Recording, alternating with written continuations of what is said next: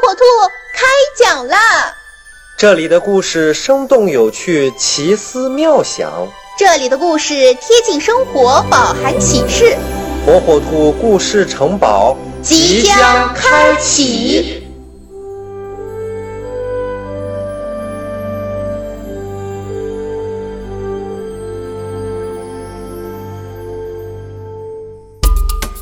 小朋友们，大家好，欢迎收听火火兔讲故事。今天啊，火火兔要给小朋友们讲的故事名叫《火火兔参加夏令营》。火火兔长大了，已经是一名一年级的小学生了。学校里组织小朋友们参加夏令营活动，火火兔可高兴了。爸爸妈妈为他准备了。衣服、食物、牙膏、牙刷、梳子等生活用品，放到一个漂亮的小背包里。在夏令营里，有很多小朋友，也有很多的游戏活动和比赛。小朋友们每天都是大汗淋漓，所以每天都要洗澡。可是洗完澡就有换下来浸满汗水的衣服。火火兔看见别的小朋友。动作麻利，很快的就洗好了衣服，并且晾晒起来。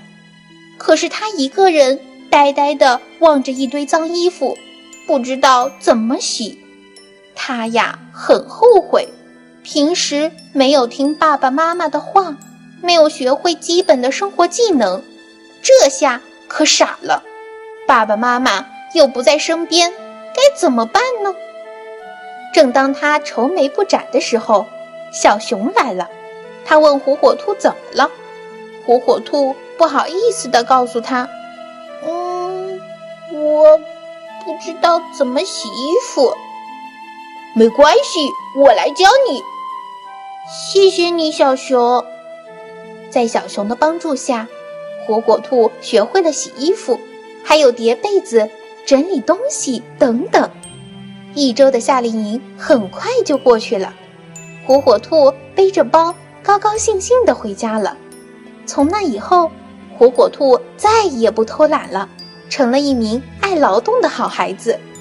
因为他懂得自己的事情应该自己做，不能够再依赖爸爸妈妈了。小朋友们，喜欢听火火兔讲故事吗？赶紧订阅我们的火火兔儿童 FM 电台吧！